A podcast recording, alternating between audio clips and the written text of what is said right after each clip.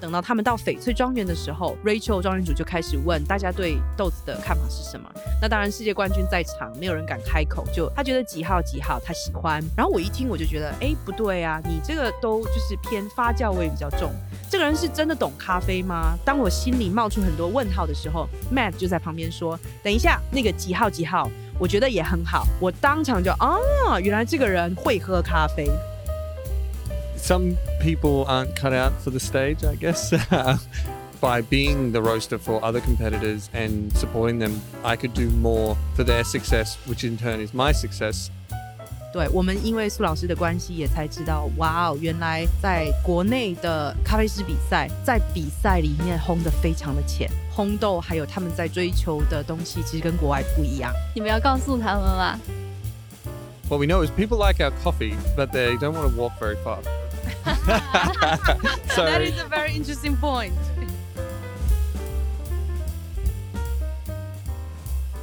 Hello，大家好，这里是主题是咖啡，话题经常 Plus 的 Coffee Plus 播客，我是雨佳。今天的坐标在南京，在这里见到了两位远道而来的朋友。首先是来自墨尔本的精品咖啡烘焙品牌 Excel 的首席烘焙师 Matt Crowley。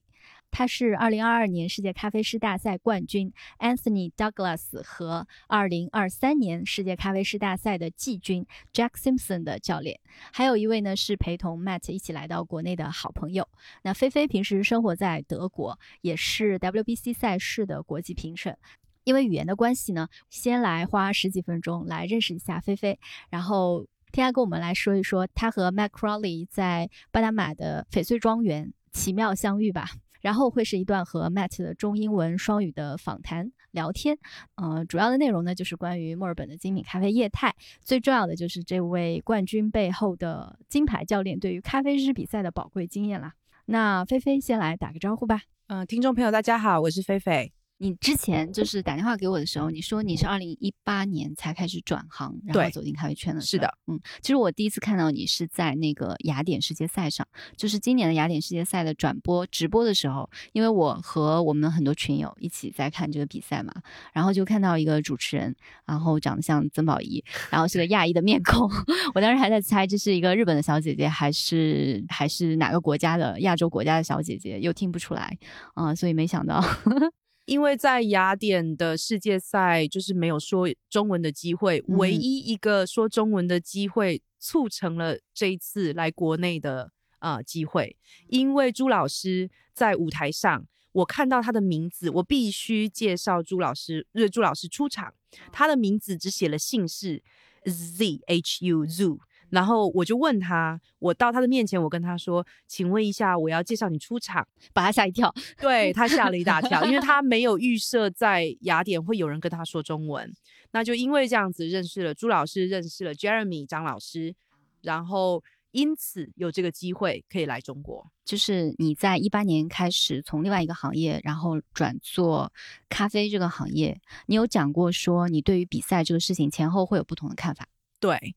嗯，我在做咖啡之前其实是做呃精油的，有机的精油从南法出口到呃中国的生意。那我就是对香气有一个无法抗拒的着迷，我就是对气味特别的敏感。那做这个比赛之后呢，其实之前一直看不懂为什么大家要去争这个冠军的位置，但是做了之后你才明白哦。因为我是从裁判的角度去切入，所以你现在是一个国际评审。对，我在荷兰受的训练，然后通常就在欧洲做呃评审，主要是做咖啡师的比赛跟呃冲煮。对，呃，第一是我喜欢追求极致，我很好奇到底在这样子的比赛里面，他们都用什么豆子？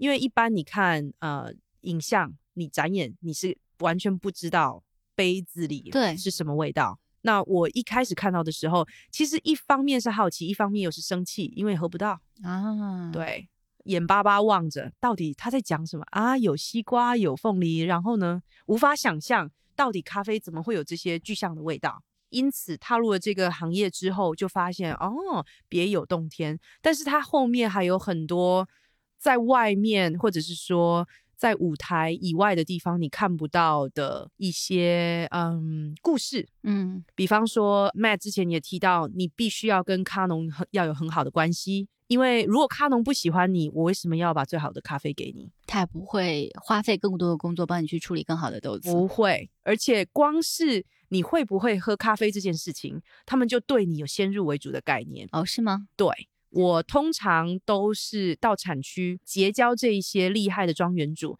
唯一的办法就是，当然你要是一个非常可爱的亚洲女人，再来就 是你要非常的会喝咖啡，主要就是他们跟你杯测一轮，他们就知道你的轻重在哪里，你喜欢什么样的咖啡，喜好是什么。嗯比方说，今年再来这一趟旅程之前，我呃跟豆子老师提过啊、可能要找赛豆的一些可能性。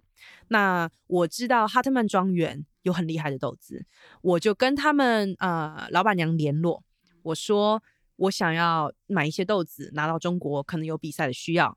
他就说，啊、那时候已经十月九月了，呃，基本上巴拿马的豆子呢，你如果没有先抢，就是今年没有了。你只能等明年。他跟我说，可能还有一些，你让我看看。一个礼拜之后没有没有声音，我在想到底要不要再继续呃联系。他就跟我回了说，我必须老实跟你说，我剩下的豆子配不上你的嘴。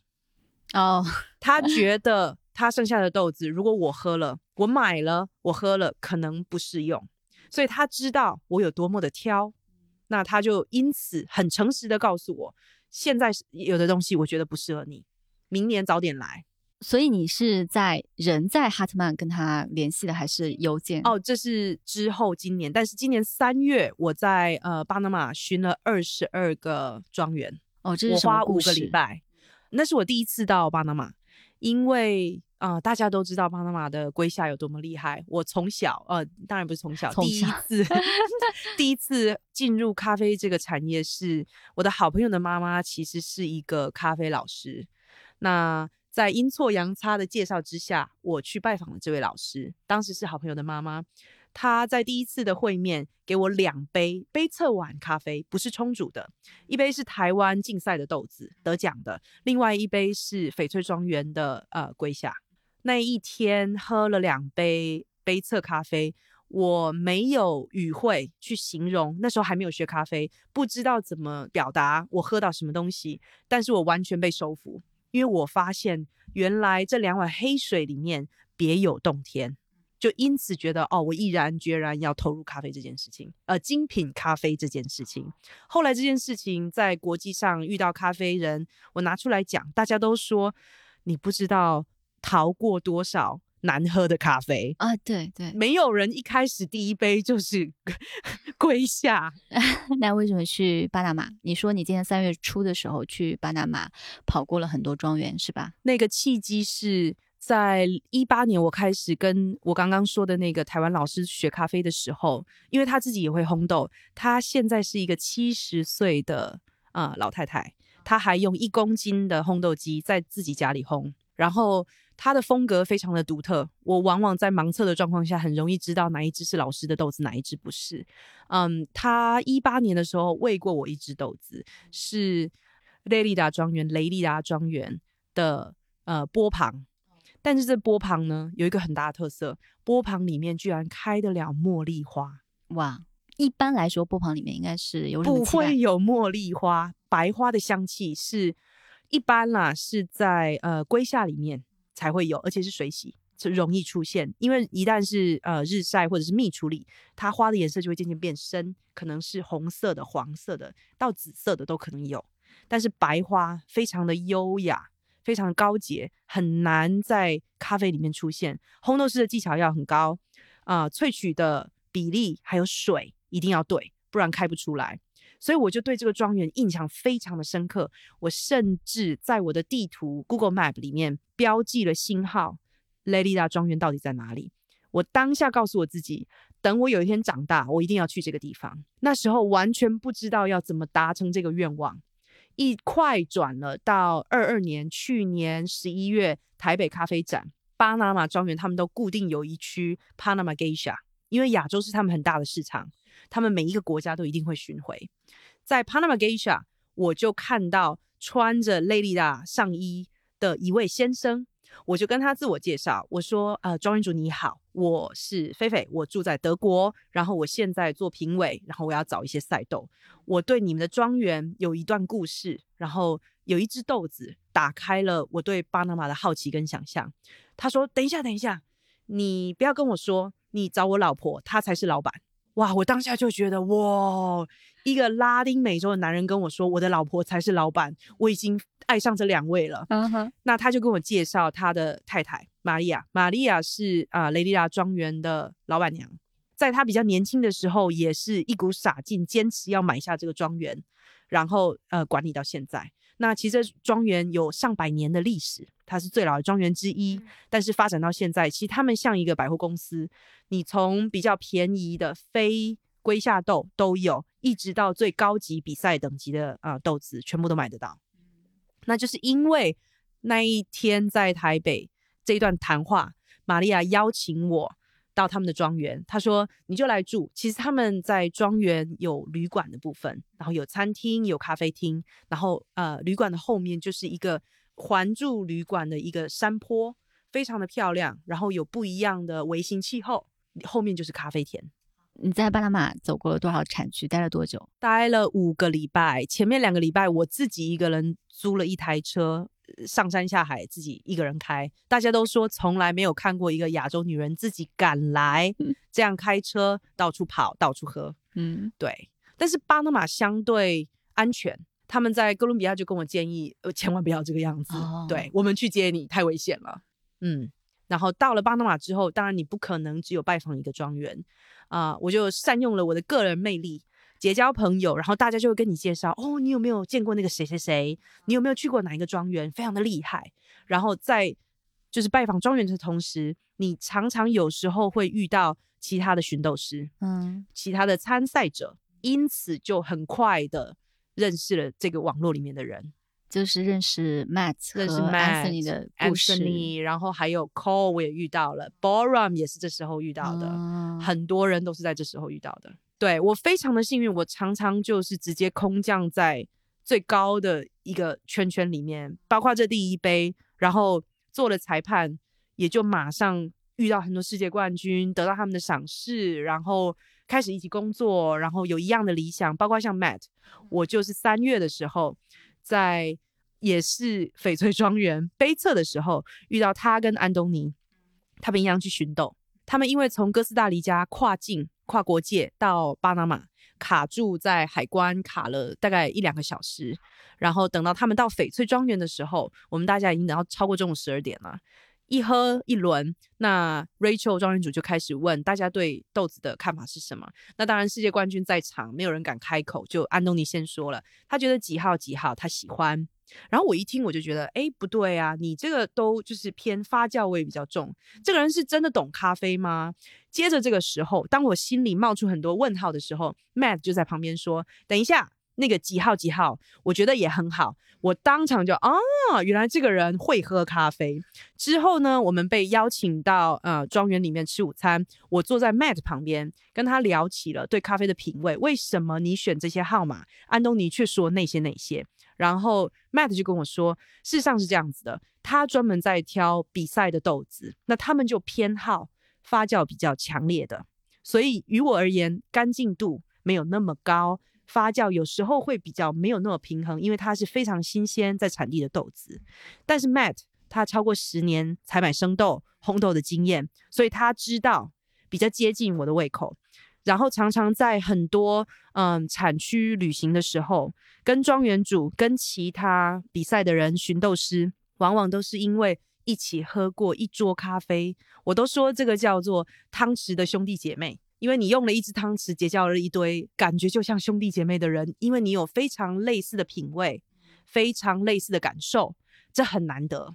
嗯，咖啡人其实尤其是精品咖啡人，嗯啊，都非常的开放。嗯，人都非常的呃热情，然后尤其是当你讲到假设一个人最在乎的点是烘豆或者是萃取，他们就会没有国际，没有界限。嗯，我们存在的那一刻就是为了这件事情，其他一切都不重要。是的，即使大家是讲的不同的语言，但是咖啡就是他们共同的语言，就是那个连接点。嗯，对，这就有点像我在外面靠一只汤匙交朋友，因为你喝了哦，就理解哦，原来我们的认知是一样的，你就有一个亲切感。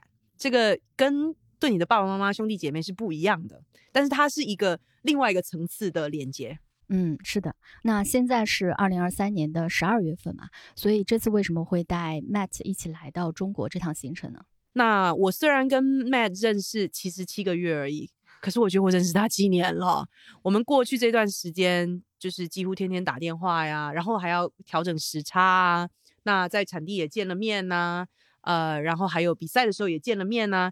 呃，我当初其实是看到 Anthony 在旅行的时候，把他的那个冠军豆拿出来签名啊，它是一个小铁盒，然后上面就有他们呃 EXO 的贴纸，然后就是给他的可能买豆子的客人啊，或者是他的朋友。那我看到这个照片的时候，我心里就有一个感触，我就把这个照片呃发给 Matt，我就说你有没有想要一天出来让大家知道，其实那个豆子是你烘的？因为虽然他是那个拿冠军的人，但是不是靠他一个人的力量就达到这个位置。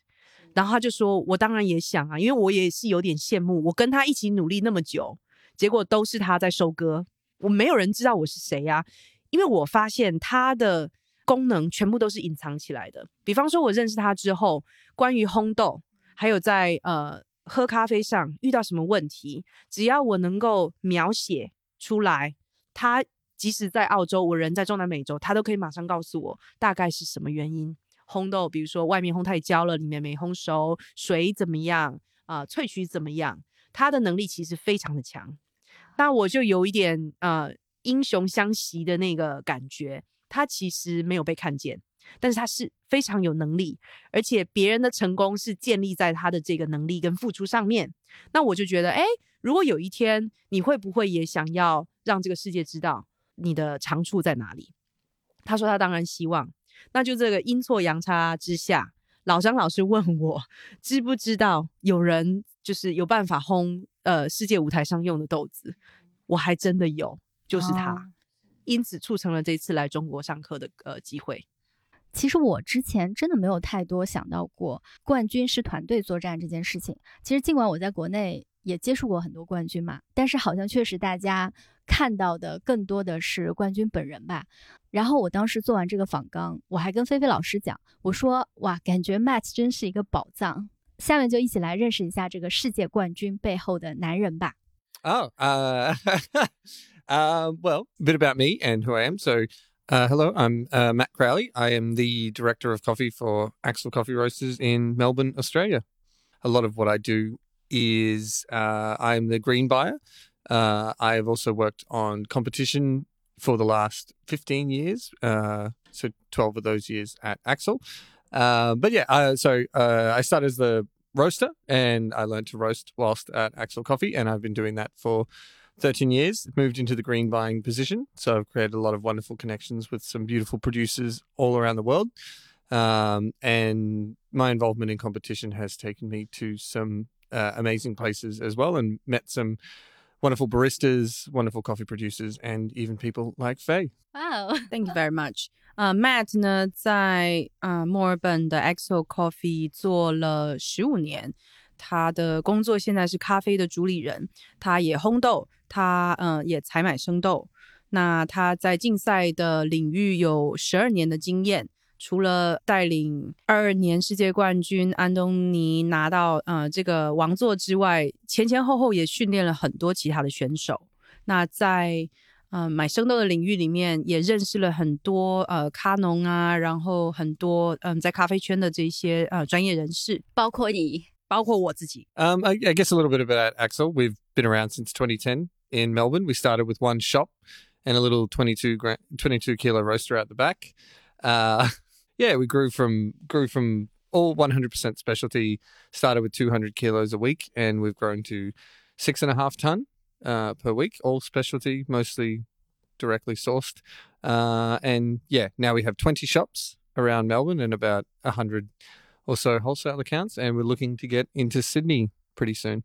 哇、wow,，他们有超过二十家门店在啊、呃、墨尔本， 然后很快就会到扩张到雪梨。那呃，从以前小小的一个烘豆厂自己慢慢做到现在，嗯、每个礼拜烘六点五吨的豆子。哇然后哦，大部分都是精品咖啡豆，大部分也都是呃直接贸易。每个礼拜六点五吨，这大概是什么概念？Uh, well, we have a wonderful team. We have three roasters and myself. Uh, so Tony, Dan, and Oki. Uh, and they're a great team. And then we have our dispatch team that deliver the coffee to all around Melbourne. We have a great marketing team. Um, but yeah, we roast, we have a 60 kilo roaster that we do around like 95 roasts on per week, maybe uh, 100. 他们有一台六十公斤的呃烘豆机，然后一个礼拜至少烘一百次。 we also roast all of our specialty lots and micro lots uh, on a UG22 Probat, which we've had since the very beginning. 然后还有一台比较小的呃 Probat 烘豆机，主要是拿来做呃竞赛豆的烘豆啊，还有比较比较小批次的 Micro Lot。 Well, initially at Axel, we were mostly focused on uh, wholesale. So we were just a single roastery, like most of them, just trying to do a good job and and and build that customer base. Um, but I think the biggest thing that we realized is that we did food and drink quite good. Um, so the opportunity came for us to open another espresso bar. And then after that espresso bar was another espresso bar. And then um, we were getting given a lot of opportunities in Melbourne. And we thought, oh, if we open too many, no one's going to go. But what we find is that every one of the cafes, or most of them, are all just as busy as each other, even though they're within 300 meters of each other. Um, so what we know is people like our coffee, but they don't want to walk very far for it. so That is a very interesting point. yeah, so they're all very busy. They're all they're all great. We've got a wonderful bunch of baristas. Yeah, so we grew a lot through that, which is which is awesome because it gives us the opportunity to buy uh, great coffee for our blends, but also a lot of different micro lots for filter and our single origin espresso range as well. So as a green buyer, it's great for me. I get to I get to mix it up.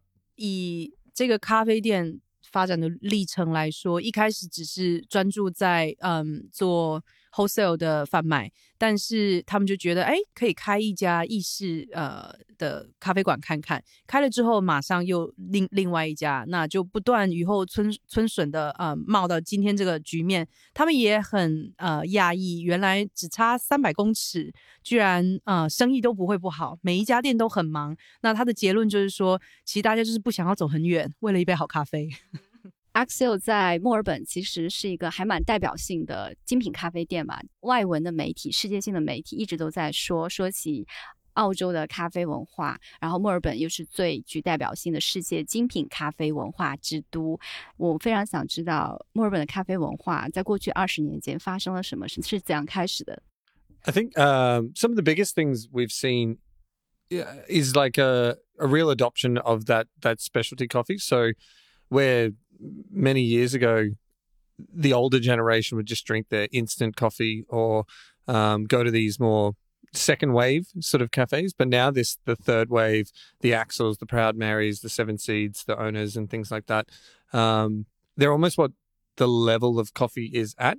So even much so that at our airport we have St Ali, Axel, and Veneziano all in the Melbourne airport. Wow. Which normally when you go to the airport you can't get good coffee, Nothing. nothing. Like so, that's that level has come up so much um, that people want it everywhere they go, um, and we're also seeing so the bigger roasters establishing themselves as the norm, but a lot more micro roasters. So very similar to that sort of South Korean style. So people roasting for their own cafes individually. So maybe only like 300 to 500 a week, smaller groups, but it gives a huge amount of variety for coffee in Melbourne as well. So we have not only the big, the big roasters, but a, a whole heap of amazing small roasters who are focusing on some boutique geishas through to sort of normal uh, everyday blends. I actually have a question for you. Yes, Faye. If I go to a Starbucks or whatever commercial coffee chain, would I spend similar amount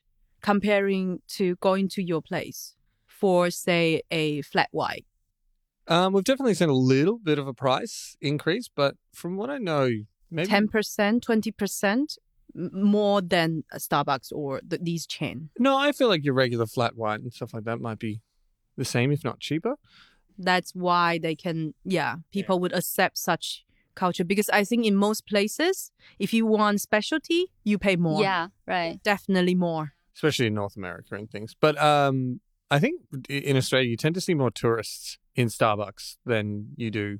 Wow, interesting. 哦，在墨尔本几乎随处可见啊、呃精品咖啡的商店、精品咖啡的咖啡馆，包括在呃墨尔本的机场里面就有三家精品咖啡的门店。然后我问了一个问题，就是呃，如果 我在澳洲，我想要喝一杯精精品咖啡，跟一般如果去所谓呃非精品的连锁店喝一杯咖啡，有没有价差？他的答案是几乎没有。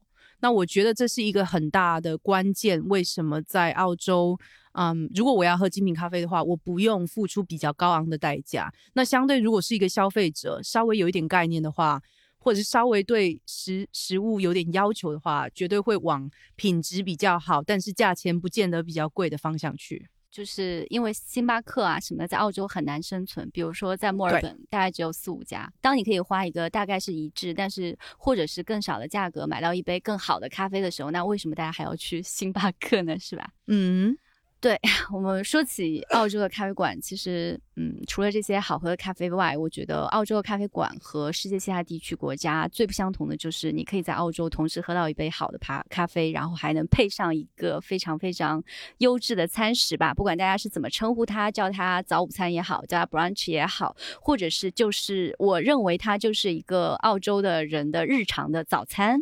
我也听过很多很多澳洲的咖啡人，或者是澳洲的一些顾客，当他们去到美国或者北美的一些城市参加一些活动回来之后，都会抱怨咖啡太不好喝了，而且你也没有办法在那边找到一家咖啡又好喝，然后餐也很好吃的这样子的店。那我不知道 Matt 是不是也有这样子的同样的经历？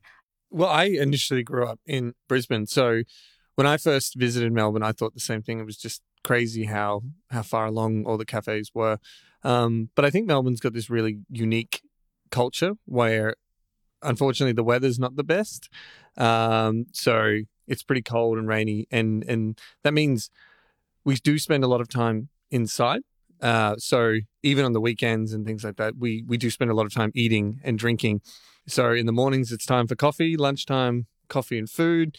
In the afternoon, we start hitting the bars and restaurants as well. So there's this big dining culture, and um, I also think it's uh, because we're very very young as a uh, Western society. Uh, there is a lot of quick innovation and quick to adapt to new changes and things in the market. So we're always adopting to new things, whether it's coffee trends, restaurant trends, and things like that.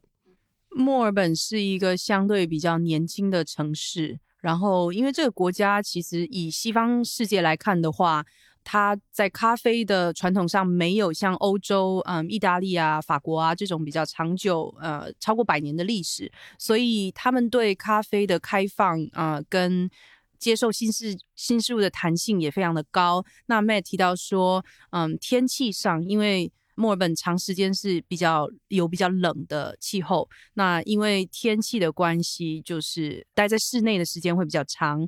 然后他们对于饮食有非常大的兴趣，早上开始吃早餐啊。我们都知道，嗯，澳洲的早餐其实是非常重要的，然后可以吃到很多不一样的呃食材。那除了早餐之外，在咖啡这一块，从早餐开始就要配咖啡，中午吃饭也要有咖啡，一整天都是跟吃离不开的。那作为一个在布里斯班长大，然后又在墨尔本生活了十几年的人，你觉得是什么推动了这种就是带优质餐食的精品咖啡文化呢？ Um, yeah, I, I I know when I was growing up, cafes were just coffee and donuts and sweets and things like that. But when I started visiting Melbourne, I realized the same that it was uh, the expectation was you could get a quality meal. When I first got to Axel, uh, I met the head chef that worked there, Andy Mack, uh, and he used to work in um, fine dining, and he was an excellent chef. Um, and what I realized is uh, he he didn't want to work nights anymore, so he he got a job in a cafe. So I don't know if this is where the revolution started. Yeah, but at the time when I first moved to Melbourne, everyone was waking up in the weekend and they go, "Where are we going for breakfast, not what are we cooking for breakfast. Um, so there, it was this destination thing, and everyone was excited for brunch, the brunch revolution. Um, so we'd go, you go to a different cafe every weekend, and it would be the experience, not going out for dinner, but going out for brunch. Um, as I said, Melbourne is a very dining culture. Um, spend a lot of time inside eating food because our weather isn't the best. So I think the combination of that, a lot of great quality chefs, a lot of um, uh, great quality baristas, and that dining culture all amalgamated together to create this this fine dining cafe scene that we saw from 2010 sort of through to 2018. 呃，Matt 自己的经验是在他一开始到 EXO 工作的时候，他们餐厅里面有一个主厨，之前是在 Fine Dining 的呃餐厅工作。那因为这个主厨他不想要 晚上工作了，嗯所以他到一个咖啡店的厨房去上班。那我相我相信这个绝对呃带起在这个这家咖啡店里面的饮食文化。然后他又呃提到，因为天气不是很好啊，大家在室室内的时间会比较长。他记得他刚搬到呃墨尔本的时候，大家都是周末的时候就会约哦，你今天我们出来见面，早餐要吃什么？所以它变成整个城市的文化，大家是期待见面一起吃早餐，而不是在家里自己做早餐。哎，飞，你刚你漏掉了开头的那一部分。他生活在那个布里斯班的时候，其实对于咖啡馆的食物并没有太多的期待。但是他搬到墨尔本的时候，他发现原来这里的食物也很有质量。嗯因为我是当时在澳洲的时候，我是在墨尔本嘛，然后走的时候，我是本来想去布里斯班那边玩一下，然后我就去了。呃，然后我发现下了飞机之后，我就并没有那么容易找到好吃的好吃的食物对，就连那个可颂的样子都变了。就是在墨尔本的时候，它都是那种很样子很好看、很脆脆的那种外壳，但是到布里斯班的时候，那边的就是软软软软的，嗯，我就很失望。I think it's uh, the the expectation is that well, if you're not good, someone around the corner is going to be better in Melbourne. There's so many different, competition， so much competition, so many amazing restaurants, so many amazing cafes, and if you're not good, you're just not going to make it. 在墨尔本的竞争非常的激烈，如果你不够好的话，可能一下马上就被取代了，那客户也可能就来一次就不会再来了。 Yeah, I can't wait to be back to Melbourne for these amazing cafes. Uh, can't wait to have you at Axel when you do Again. Again, you have you have twenty to choose from now. 然后我在过去的经历里面，就因为我的搭档一科，因为一科是生活在悉尼嘛，所以我还蛮好奇的。我好像大家在交流下来的时候，总感觉悉尼的咖啡的，就是一些细节性的部分和墨尔本似乎是不太一样的。因为我们难得抓到一个在墨尔本生活了这么久的嘉宾，还想问一下，就是这几个城市会有一些细微的差别吗？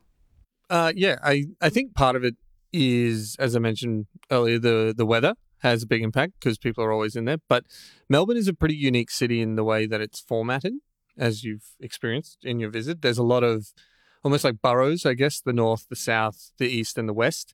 Um, and each of them have their own eclectic style and um, their their main streets. And every street has at least four good coffee shops on it. So you can you can almost go anywhere and get a really good cup of coffee growing up in Brisbane, um, there is good coffee when I left, but there's a lot more good coffee there as well. And I think people in Brisbane like coffee in a similar style to Melbourne, but it's just harder to get. Monday to Friday in the city, fine, but on the weekends, uh, you have to travel quite far. It's in small suburban areas, so it depends on where you live, can make it more difficult.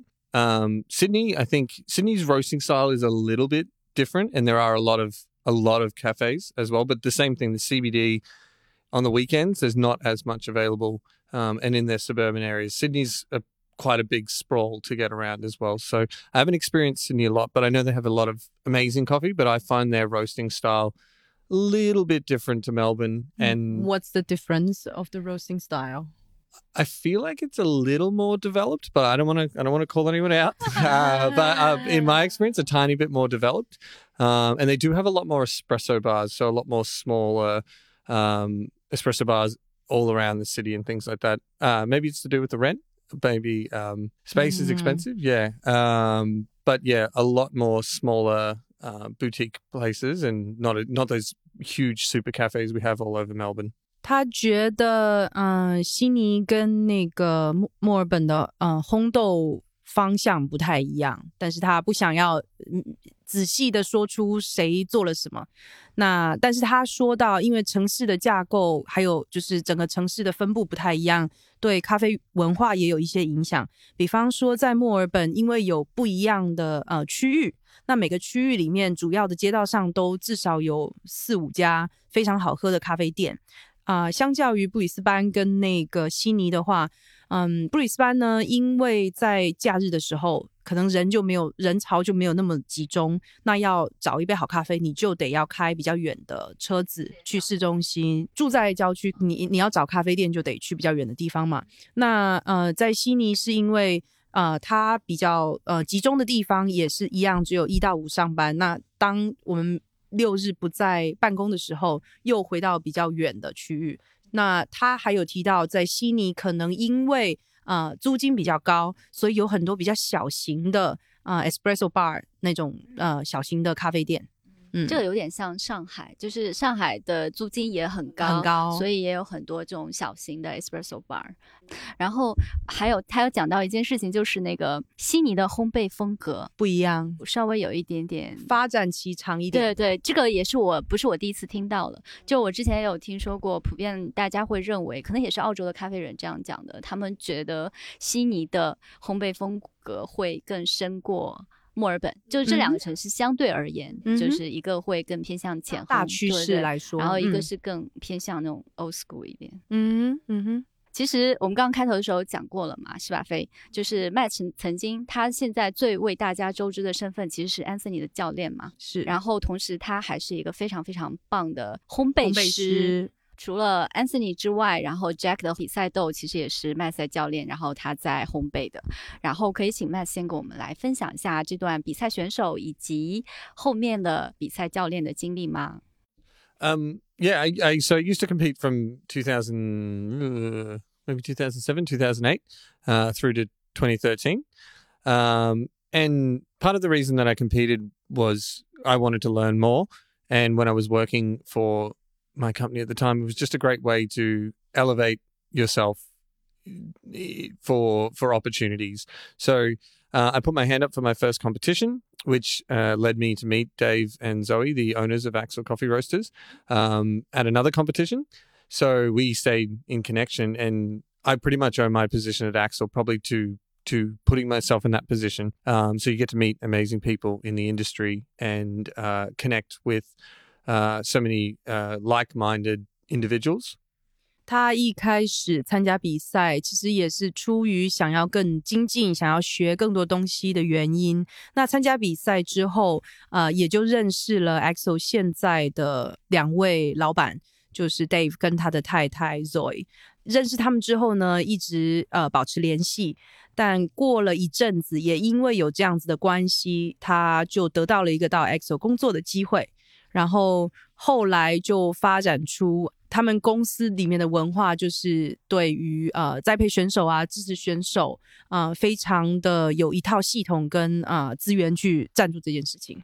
Um, uh, and I so I love competition. And I I did love competing, but some people aren't cut out for the stage. I guess I always used to get very nervous. I would shake.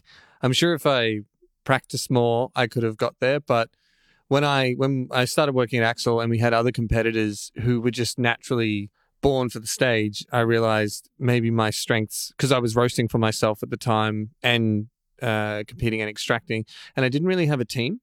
Um, so I felt that by being the roaster for other competitors and supporting them, I could do more for their success, which in turn is my success um, to be a part of the uh, competition. So I focus more on roasting and learning about the rules of competition, um, judging as well, getting involved in judging, and being able to provide feedback for the competitors and help them grow as quickly as possible. 他在一开始比赛的时候，其实非常的紧张。他练习了，然后准备好自己的整套展演，他也自己烘豆。 然后在这一段过程里面，其实他自己做了非常多的准备。可是只要一上台，他就很紧张，不断的发抖。那他自己经过几次之后，也发现，嗯，我是不是其实不适合在舞台前做这件事情，那他就考虑，那是不是退到幕后去做烘豆的部分，然后去做帮忙培训的部分。那他自己后来也呃参与了呃评审团的这个部分，就学习怎么去品尝咖啡。那一旦学了怎么品尝咖啡之后，你可以给选手更好的回馈，更有呃建设性的反馈。那也因为这样子，就建立了团队的部分。但他自己的想法是，他帮助其他选手成功，相对而言也是自己的一份荣耀。所以 Matt 后来还有一个身份是国际评审，是吧？对，他是世界认证的呃 WBC 评审，并且是澳洲国内赛事的主审，国内赛事的主审。呃，说起比赛呢，那我们现在国内也是的，很多咖啡师大家都想要参加比赛嘛，而且大家真的是为了要赢得比赛，可以付出非常非常多的精力、时间，包括金钱去准备这件事情。所以我很想问一下，呃，像 Matt 这样子辅助过非常非常多的。选手，并且 XO 的团队里面也出了这么多的国内赛的冠军，我非常好奇，在他们看来，觉得成为一个冠军或者参加比赛的这个过程，到底能给咖啡师带来什么，以至于这么多咖啡师大家都挤破脑袋想去比赛。Yeah, I think well, obviously winning the championship can bring a wonderful amount of opportunities to to every barista, uh, whether it's sponsorship or um, becoming an ambassador or things like that. Um, as I mentioned before, it does competition just helps us connect to other people and and opens doors. But I think the biggest thing is is more what the barista can uh, bring to the championship uh, or bring to the coffee industry. We've seen over the years, um, like scales. They were first introduced. Weighing handles was first introduced during competition. So, little things like that, just different ways to make coffee better and make it faster and make it more efficient. So, or or think about it a different way. So um, I think that's when you really see a great thing come from a competitor, whether it's the auto comb that Anthony used on stage, made by Matt Perger, or even Matt Perger's way of approaching coffee when he did EK shots um, and things. Just just exploring coffee a different way, making it faster, and how that can affect the cafe and the coffee industry as a whole, not just winning a trophy and and and getting up on stage, but what what you want to do for the industry. 嗯，在比赛最肤浅的诠释，当然就是哦，你成为了世界冠军，你会 嗯，可能有很多代言呐、工作的机会。但是他认为，这同时也是一个平台，你怎么带一些嗯，对这个产业有贡献的改变，比如说嗯，发明那个 AutoCom 的嗯主理人 Matt Perger，然后 Anthony 他也就是利用了这个器具在。舞台上得到二二年的世界冠军，包括二三年的世界冠军也一样用了这个工具。那这个比赛的过程其实加速了，也产生一些化学作用，让啊精品咖啡这个产业不断的继续往前推进。他觉得这个是比较有价值的地方。哦，对，他还提到 Matt Perger 用了 EK shot，还有 Scale，就是发明呃 Scale 这个呃产品，就是每次为了在比赛里面称吗？嗯，对，想要为了追求精进。even scales built into machines now. Yeah, like weighing the weighing of shots out as well as the weighing of Extra, the handle in. yeah. yeah, it was an interesting time for coffee.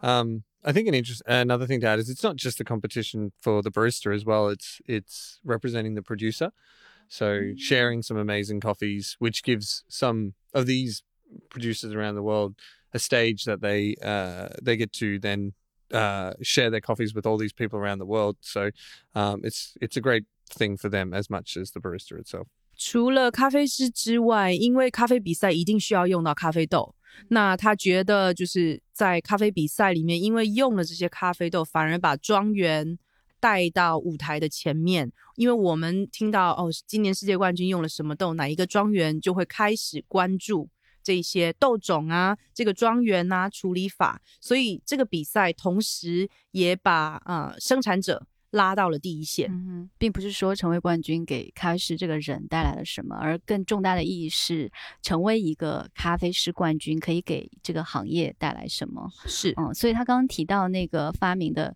秤，包括一些意识机器上面，现在会就是内置一些电子秤的这种设备，是。都是曾经比赛推动的，对对，OK，就是很多人其实都看到光鲜的冠军嘛，刚刚也提到了，他们可以做代言人，可以签瑞幸，嗯 所以说其实很多人以为冠军是一个人。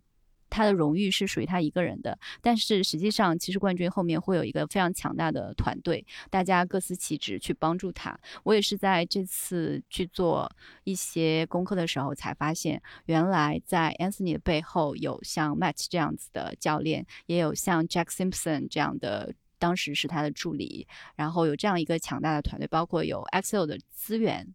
去支持他，所以我非常呃也想请麦来讲一下，就是大家是怎么来做分工合作，然后怎么样为比赛做准备的。Um, yeah. So the at Axel Coffee, we we had this wonderful competition community. Uh, the owner Dave and Zoe, as I said, I met them through competition as well. So there's always that connection. So there's always been a team mentality when we work on it. But yeah, we know one person is the the face of the competition, the barista themselves, but the role of the like I mentioned the role of the roaster and coach for myself is looking after the coffee and giving sensory feedback to the to the barista.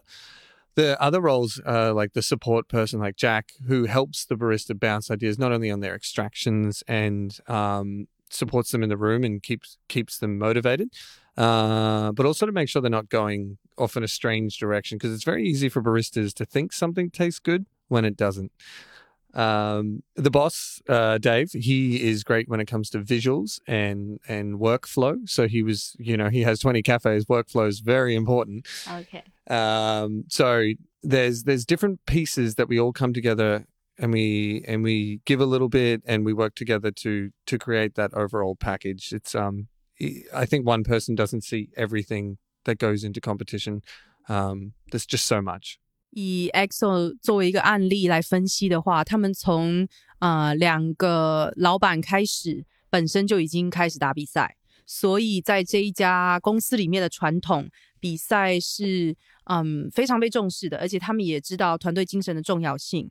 那以二二年安东尼拿到世界冠军的这个组合来说，当时 Jack 是他的助理，老板 Dave 他主要是负责视觉上的。呃，帮助，然后还有工作的嗯顺畅性这边也是他比较专长的一个长项，所以大家各司其职各司其职。然后因为老板知道呃打比赛的困难跟需要强大的资源啊来支持，所以他们很愿意呃分享，也愿意替员工出这一份心力。我觉得这是一个非常重要的关键。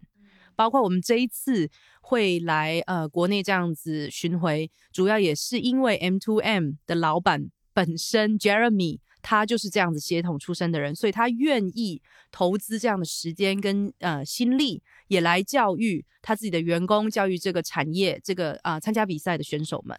好，谢谢 M to M，谢谢 M to M，没有 M to M 就请不到你们。Thank you。嗯，然后补充一下，就是刚刚提到那个老板，呃，Zoe 还有 Dave，Dave 自己其实也是世界的第二名，并且两次澳洲，呃，Dave。Yes，in two thousand。两次澳洲的冠军，然后第世界比赛的第二名。Still cuts him up，就是让他还是觉得很心痛，因为没有拿到第一。OK，呃，所以说，呃，这次。上次 Anthony 在夺冠的时候，虽然已经是去年的事情了，虽然已经是二零二二年事情了，但是当时，呃，因为 Anthony 的夺冠有那只比赛豆，就是被中国市场所熟知嘛，就是来自那个分界线庄园的一只 C 爪，所以还挺想听听 Matt 来讲一讲，当初你们是怎么选定这一只比赛豆的。Um, so we were very lucky to come across the El Diviso Sidra pretty early on in Anthony's competition campaign.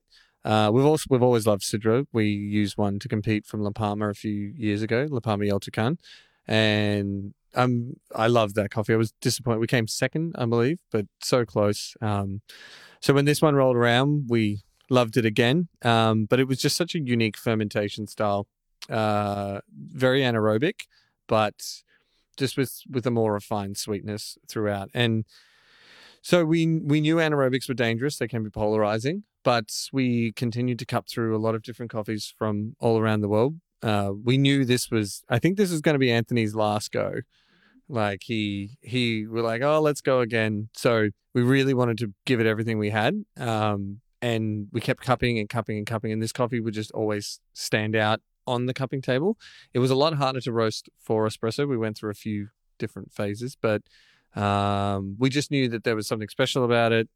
Everyone was going to love it once we got it right. And yeah, um, it was shared with us by Harry Coe from uh, Bennett's, and he has his own cafe in Melbourne. Um, and he used it for Brewers Cup as well. So yeah, just a really amazing coffee all round. Um, and thanks again, Harry Coe, for sharing it.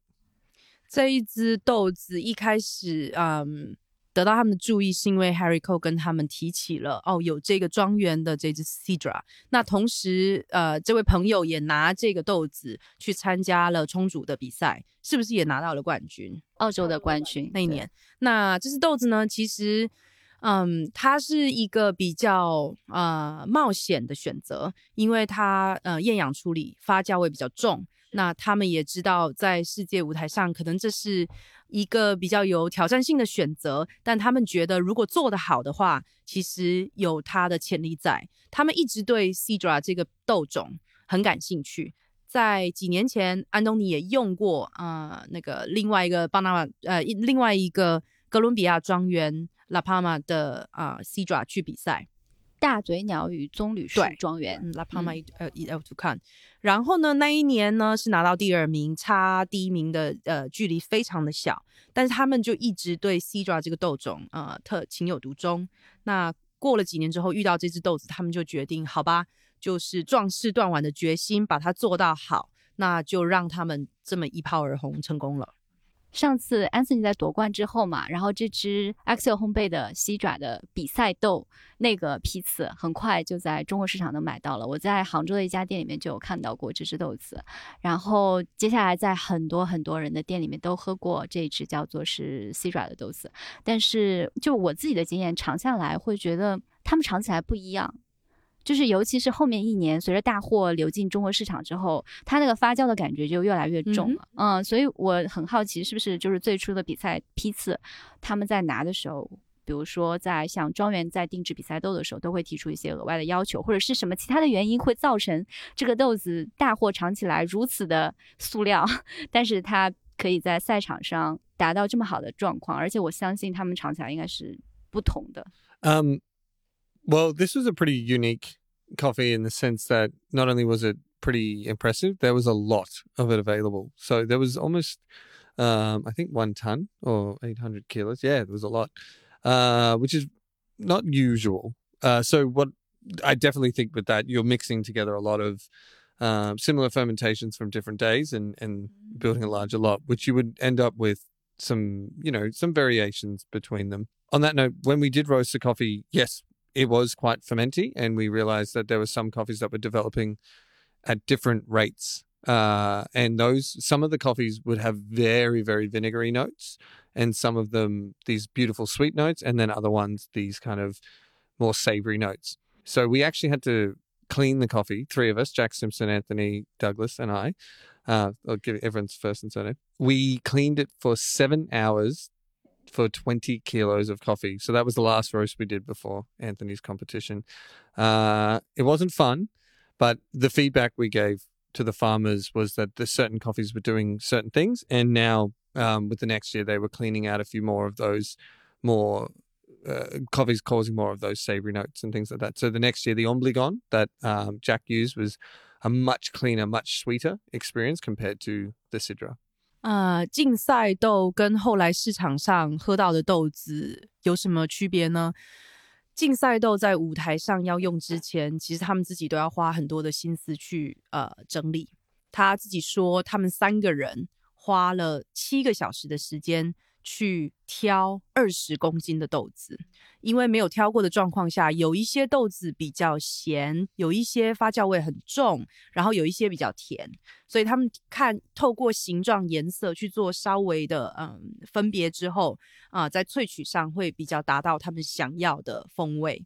所以有时候你在市场上可能是同一个庄园、同一个豆种，但是因为批次不一样、摘采的时间不一样、发酵的日期不一样。产生不一样的呃风味特性，那也有可能就是在一般市场上喝到，并没有经过特别的挑选，所以你可能会有比较失望的感觉啊。所以其实我们也不是第一次听到说冠军怎么去处理他们的豆子，就是挑豆子这件事情。呃，所以说因为现在越来越多这种特殊处理法的咖啡豆被用来呃世界咖啡师比赛嘛，然后作为经验丰富的 Matt，很想让他给大家分享一些建议小 tips，然后有没有怎么样去选择我们的比赛用豆？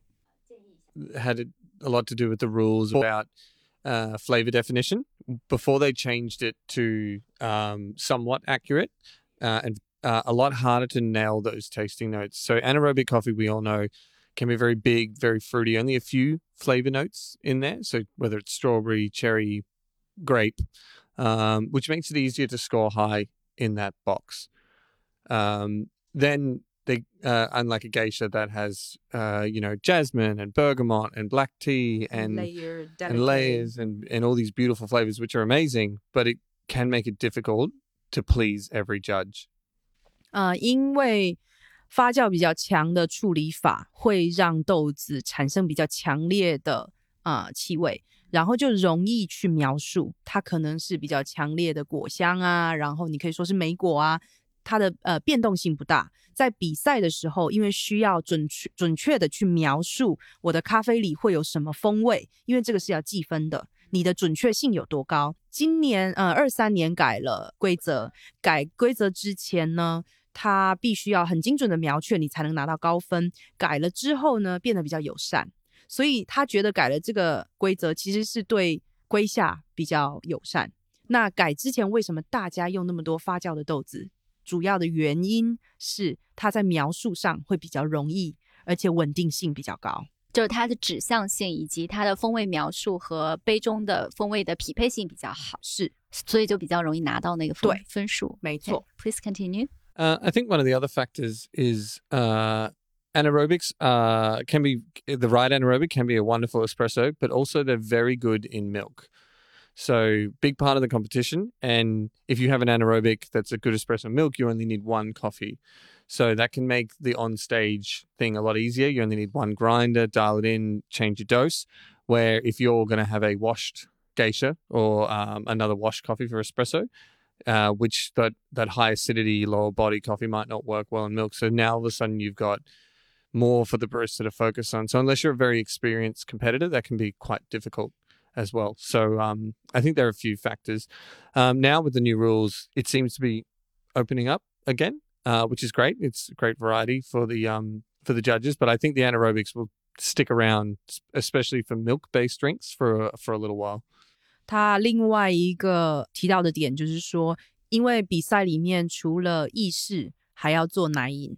奶饮呢，呃，因为加了奶的关系，咖啡需要有比较强烈的风味，不然你的意式咖啡很容易消失在牛奶里面。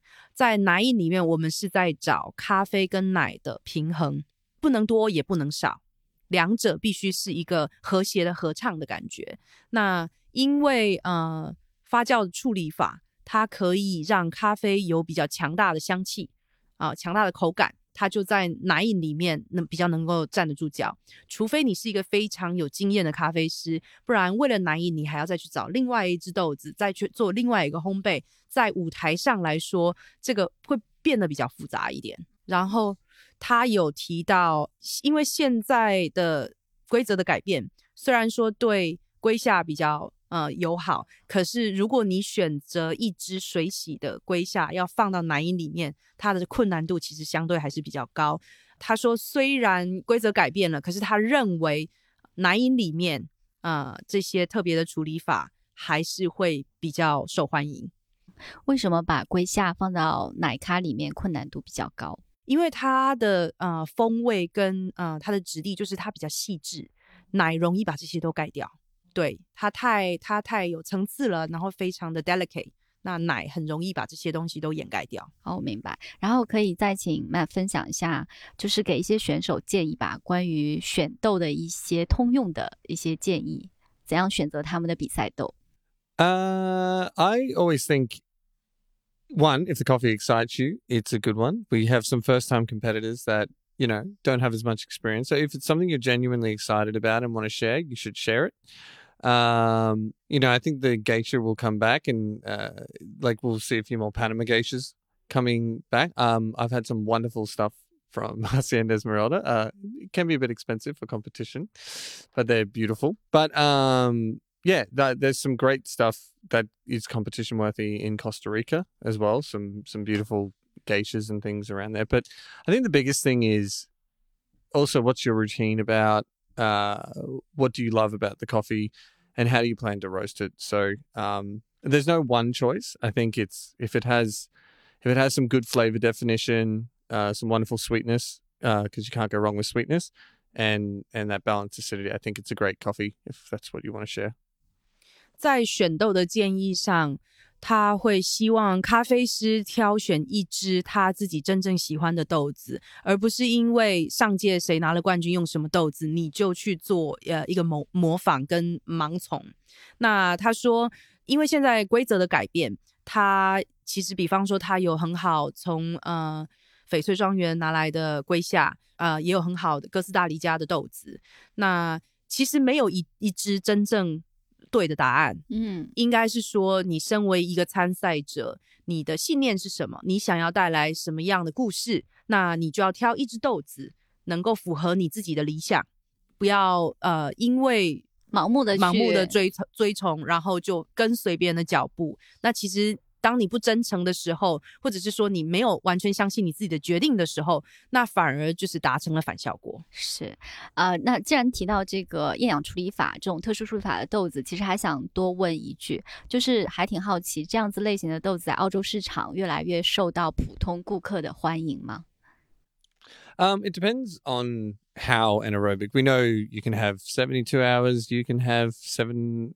700 hours not maybe not that much there's there's varying degrees so we we you know you can have some very vinegary notes some but or some wonderful fruits so everyone has their varied opinions about anaerobics but I, I think the australian public in general love naturals so anaerobics are only a small step from that so but there's always a split. People love wash, people love naturals, people love honeys, people love anaerobics. But I think what we like is variety. So um, I don't think it's outweighing anything more than the other. 呃，以澳洲的市场来说，他觉得多样性，嗯，大于单一种处理方法。啊、呃，这是他的诠释。他觉得他们喜欢日晒的咖啡，但是也容易接受发酵的咖啡。那我个人的诠释是这个样子的，因为他们喜欢 Vegemite。Vegemite. Vegemite, yeah, yeah, yeah. we we don't 有 mind, 可能 we，don't mind a bit of ferment. 但是以我们这边的饮食来说，我们也有很多发酵的东西啊。可是，在咖啡里面能够接受的那个风味就不太一样啊。对对，嗯，对对啊。还有这两年很瞩目的一个工具，就是那个自动部粉器嘛。然后也是在 Anthony 在二零二。二年的 WBC 比赛上第一次看到它用，然后最近呢，这款部分器也由 BH 官方引入中国市场了，大家都在讨论这件事情，所以很想知道，作为当初第一个选择使用这个部分器去到世界赛舞台上打比赛的团队来说，呃，这个部分器它到底对咖啡萃取、对这一杯 Espresso 会产生什么样的影响？Uh, yeah, Anthony had the wonderful privilege of uh, debuting the Autocomb, um, thanks to our good friend Matt Perger. Uh, so he he was actually, funnily enough, going through all. Anthony loves loves distribution. He loves playing with his stock flare. He loves his palm collapsing. Um, so he's always exploring things around it. So um, he would always serve me espresso, saying, "Hey, which one do you prefer? This is palm collapse. This is stock flare." And the day that he got the autocomb, I think he thought he would be able to make coffee just as good without uh with with his palm collapsing a finger. And every time he served me an espresso, he's like, uh, it was blind. He's like, which one do you prefer? I'm like, oh, this one. He's like, oh, that's the auto comb. Then we try another recipe. I'm, oh, that's the auto comb. So he was a bit upset, but the the results that we were getting were just so consistent, so clean. It improved the sweetness, the clarity. Um, but it's also just very, very fast. So, and for a tech judge's point of view, same every single time. So um, it was a great innovation. It's light, it's durable, um, and it's easy to use. So I think it was a awesome thing, and it's something that you can easily use on any cafe bar, which is the greatest thing about it. Um, it's not some special tool that only the richest baristas can can get their hands on. 嗯，他觉得这个工具对咖啡师来说有很大的帮助。 Anthony 有这个荣幸，可以在 舞台上带这个工具啊的，就是展现给世界，做第一次的嗯登场。他其实非常在乎部分这件事情，非常非常在意，所以他对于这个细节非常的注重。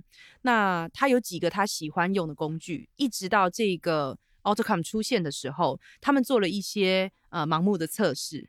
在这个测试里面，Matt 永远可以每次说最好喝的那一杯都是用 auto come 做的。那他们就决定，哦，好吧，如果是这个条件之下，只好接受了这个利器。这个神器的帮助，他呃觉得你用了 auto come 之后，整杯的干净度还有甜度，嗯，相较下会提高啊。还有上次的比赛不是还有那个牛奶吗？他们当时是用到了一个冻干牛奶，把牛奶处理成奶粉，然后再添加回牛奶里面来做出品的技术。然后这次 Jack 大概也是用了这个技术，对吧？最近几年比赛选手都会用这些方法来处理牛奶，然后。是为什么？就是他们想达到什么样的目的呢？Um, yeah, so during our time of working on a competition routine, uh, we were playing around with the freeze dryer. Uh, and we were thinking of like freeze drying signature drink ingredients to talking about like control.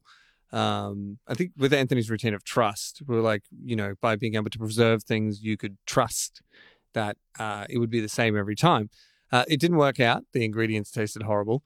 But then Jack uh, came up with the idea. He's like, oh, let's try freeze drying some milk and and concentrating. And we are like, oh, can you do that? Is that legal? So we looked through the rules and everything, and it was perfectly fine. And it just concentrated the milk. You could pick what kind of concentration you wanted for the coffee. So it worked very well with the acidity that we were getting from the El Diviso.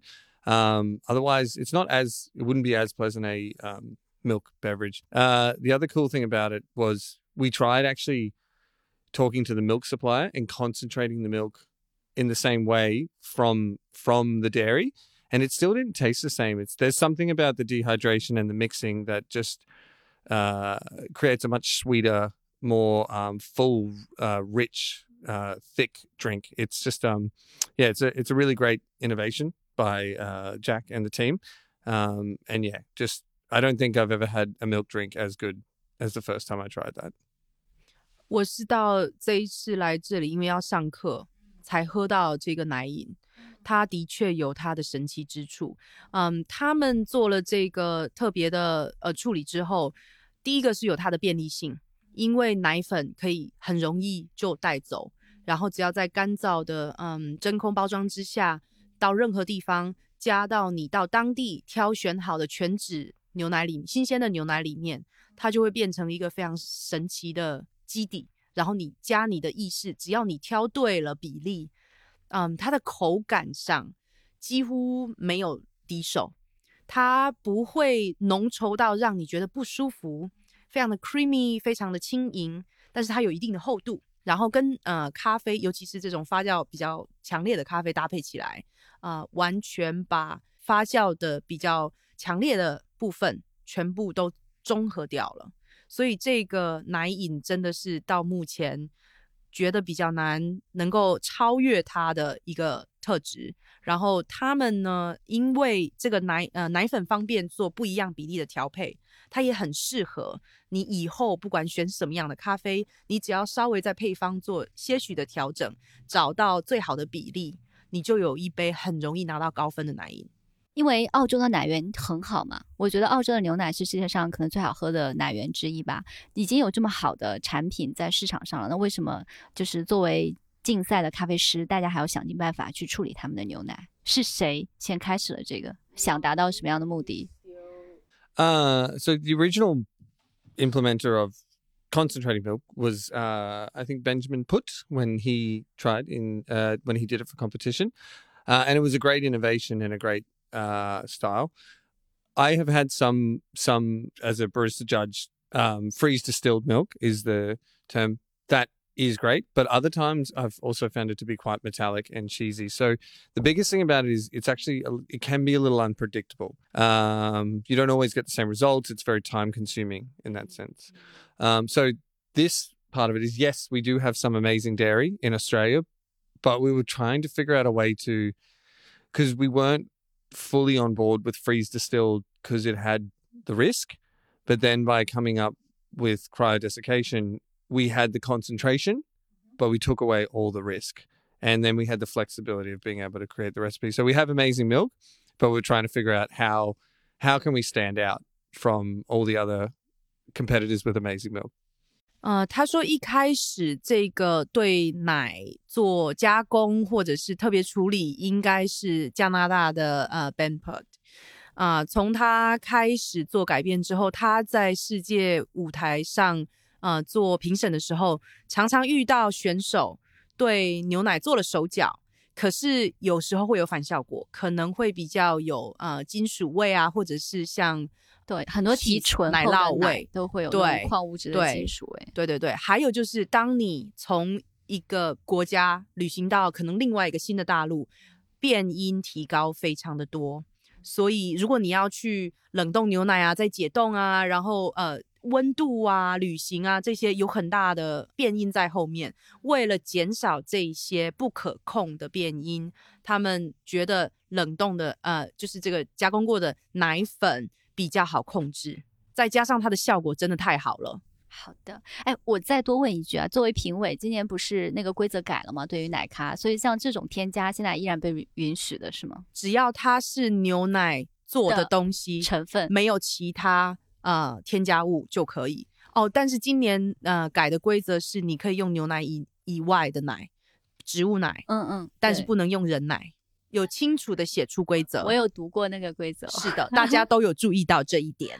然后我们再来说一下烘焙啊，因为 Matt 身份是一个烘焙师嘛，我们刚刚遇到那个正正啊，他就是曾经被称为冠军们背后的男人，嗯，因为曾经有一年比赛在六个全国的 Top 六，然后 five of them roasted by 正正，He roasted five out of six. Okay, cool, cool, cool. They are, they he had good odds. Yeah, very high. 可以请 Matt 来讲一下关于烘焙比赛豆的这个曲线的调整吗？呃，很想知道，就是这个烘焙到底对最终这个赛豆状态的呈现会有多大的影响空间？As we just discussed with the the roast the roasting for champion, um, I've I've worked on a, a roasting style for many years for competition, from when I was competing myself to to other competitors. Um, what I tend to find is I try and do different roasts for different competitors and the more and more options you have, the more and more difficult it actually becomes. So I, I've kind of found a profile that works for me and our baristas and has, has brought us success. So it's a good balance between sweetness, acidity, um, and body, trying to highlight the best aspects of the coffee, but ensuring there's still body, still texture, and not too acidic, which is a big thing for Australia. Acidity gets you in trouble. 嗯，他在过去这几年的，就是练习，还有错误尝试，各种挑战，啊，累积下来的经验是这样子。当变音很多的时候，它其实变得很复杂，很难。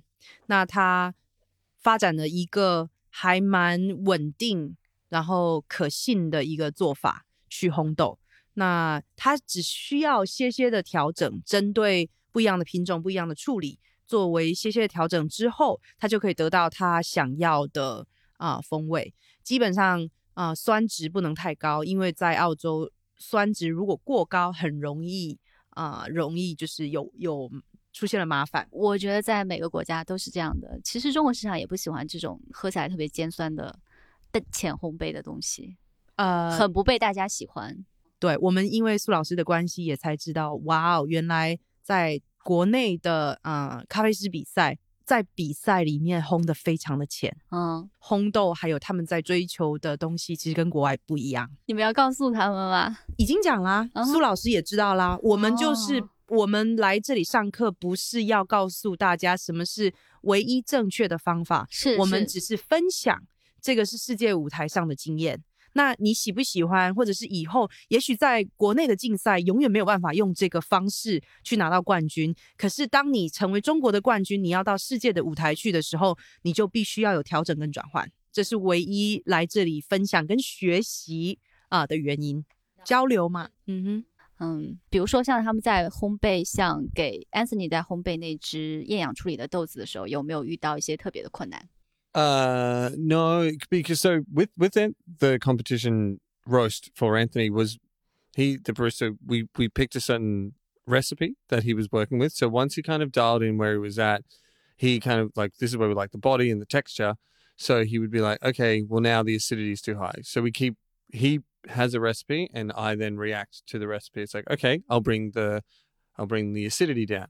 And then we taste it again. He's like, oh, but it'd be great if it had a little bit more uh, clarity of flavor. So there's just minor ways that I would then manipulate that profile to his recipe. So he's not reacting as a barista to my roasting. I'm reacting as a roaster to his recipe. So it's a very different way. Um, it's it's a different style of approaching coffee because we roast for our customers and our customers make coffee. Where I'm roasting for one person, one extraction, uh, for one particular uh, set of judge. Yeah. yeah. So it's a it's it's a very uh, um, specific style of roasting. So not not difficult, just specific. A lot of uh, trial and error. 嗯，哦，为了要把安东尼那那只 Cedra 带到世界舞台，他们做了很多的测试。那他烘焙的方法呢，也还蛮特别的。因为呃，Anthony 有一个配方，他就是想要这样做，他就不断的去调整烘豆，为了配合这个配方做浓缩的配方。对。因为一般的呃烘焙的状况是，你烘好了，咖啡师会依照豆子的特性去做冲煮或者是萃取，哦，这才是正常的程序，一般是这样子。但是在比赛上，咖啡师本身找到一个他想要呈现的方法，那这个团队做了一个比较特别的决定，他的烘豆师用烘豆的呃技巧，不断的去调整，找到一个。最适合这个萃取方式的烘焙法，他们就是不断的烘焙测试、烘焙测试，然后去记录什么是最好的理想状况。但是有时候喝了会想说，我想要多一点甜感，我想要多一点呃明亮度，我想要呃风味清楚透彻一些。那他就在烘焙上不断的去调整，找到那个呃 sweet spot。所以有些人说呢，WBC 这个比赛其实也某种程度上是烘焙师的比赛，或者是你选择什么样的咖啡豆，也就是这个咖啡豆本身的比赛。我不知道 Matt 这边怎么想。Um, I I definitely wouldn't agree with this.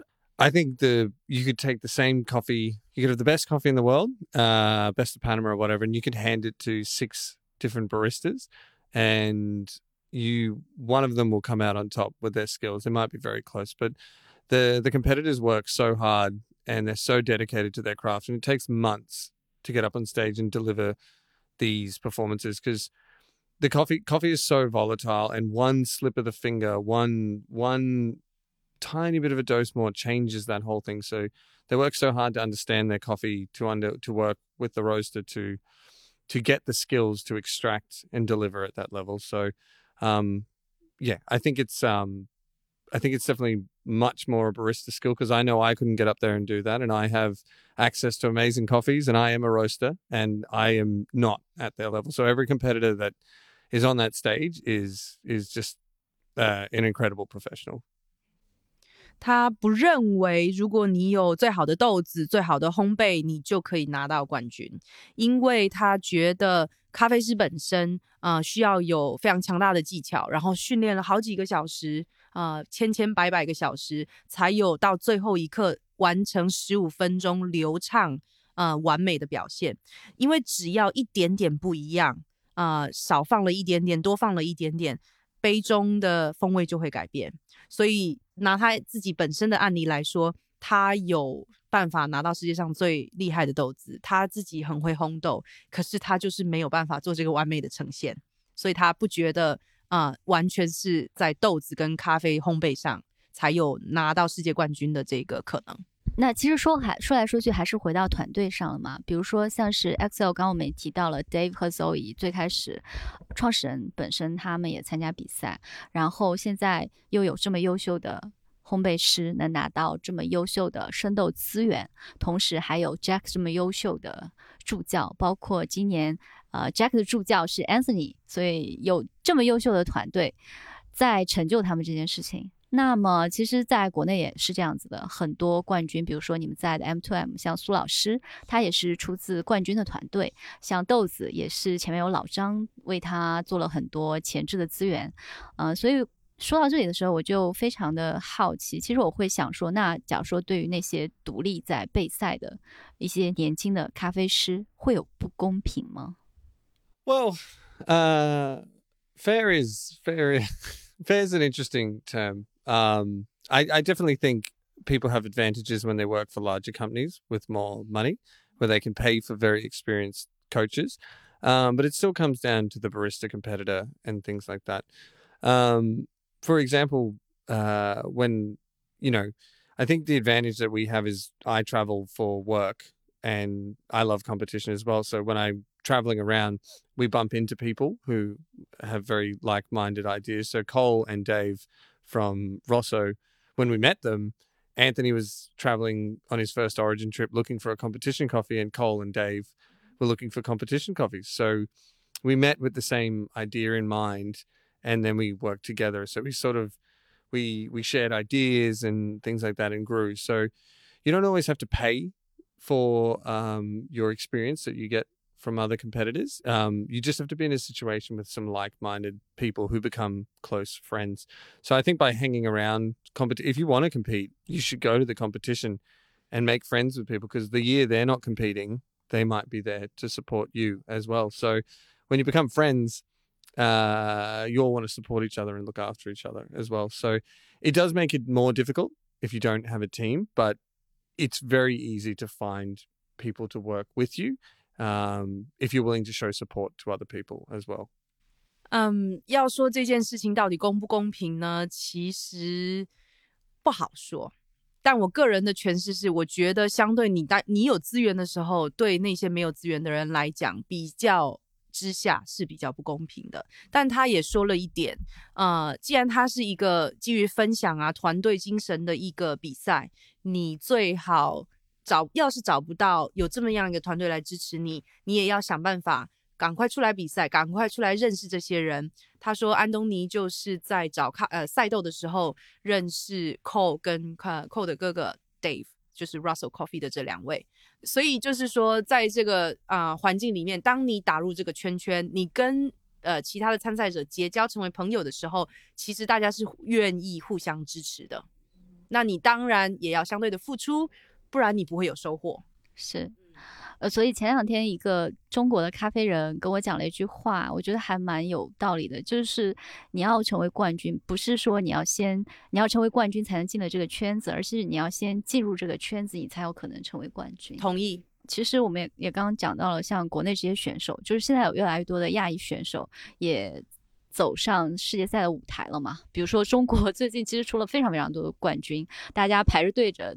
等着去参加世界赛，那嗯，这个问题可能有一点点稍微那么会不太好回答，但是很想听听 Matt 讲一讲，在他们看来，觉得这些努力的亚裔选手们在国际赛上有哪一些优势以及劣势呢？Um, well, uh, I think always the disadvantage is English as a second language. Um, so having to learn the speech in English is never easy. Yeah, I can imagine. But um, uh, as judge, I know as a judge that we don't take that into account. It's it's what they put in the cup, and as long as um, they have an idea of their message, we we never we never punish them for that. Um, one of the other disadvantages is seems to be how long it takes a competitor to get through the system here. It's like a lot more competitors, so longer time, longer time. Which the cycle which, is way longer than the world. Yeah, um, which can affect obviously the quality of the coffee that you're using, um, the time for training. Um, people have families and lives that they need to deal with as well, so that can have an impact. 呃，以亚裔的选手来说，嗯，通常语言是一个比较大的挑战。当英文不是你母语的时候， 他会比较辛苦，但是他也说，在世界舞台上做评审的时候，他们不会因为你的英文说不好而惩罚你，最主要还是你杯中物做的好不好，这是第一要件。对，然后另外一个缺点可能就是因为在国内比赛的周期比较长，这件事情呃可能拉到两年三年才是。在中国一轮的比赛，但是世界赛是每年的在发生。那找豆子啊，烘豆子啊，那怎么让这个三年的周期还能够完整，就是从一开始到最后跑完？包括这些参赛者自己也是有家人，也是有工作，对，那他要付出相对的比较大的成本。 I think some of the advantages from what I've seen is the the level of dedication um, and how committed they are to me, particularly here in China, but um, a lot of Southeast Asian and Asian countries. Um, so when when you see that and there's so many competitors, it means you have to beat the best to be the best. So in Australia, we have a strong espresso culture, but if you win Australia, you are beating some of the better best competitors with espresso.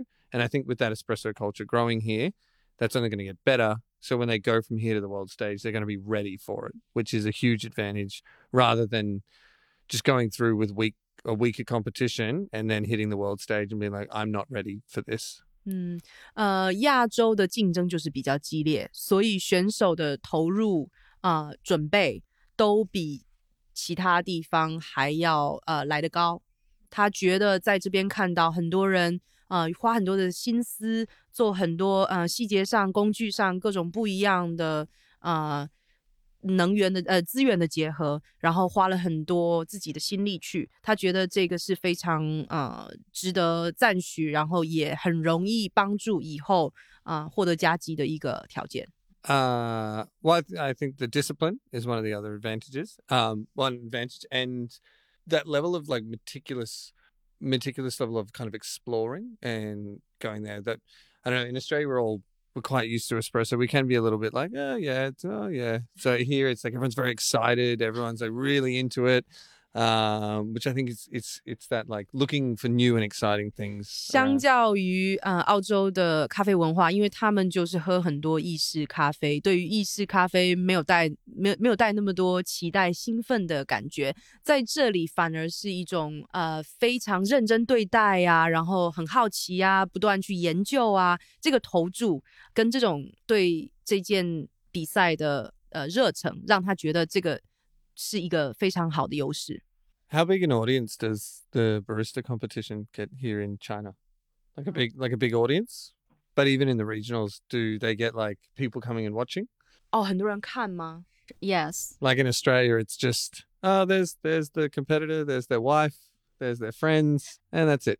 like 我我有看澳洲之前的比赛，就是他们的场场地都比较简陋，但我们这边一般都在一些展会啊、expo 啊，本身就会有很多人。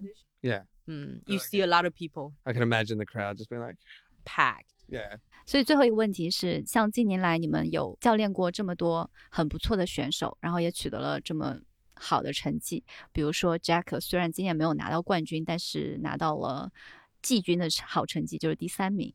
所以你觉得有哪些事情是你们就其他人没有在在意，但是你们团队却觉得他对赢得比赛是至关重要的事情呢？Um, I think always the first one we say for every competitor is read the rules. Don't get disqualified.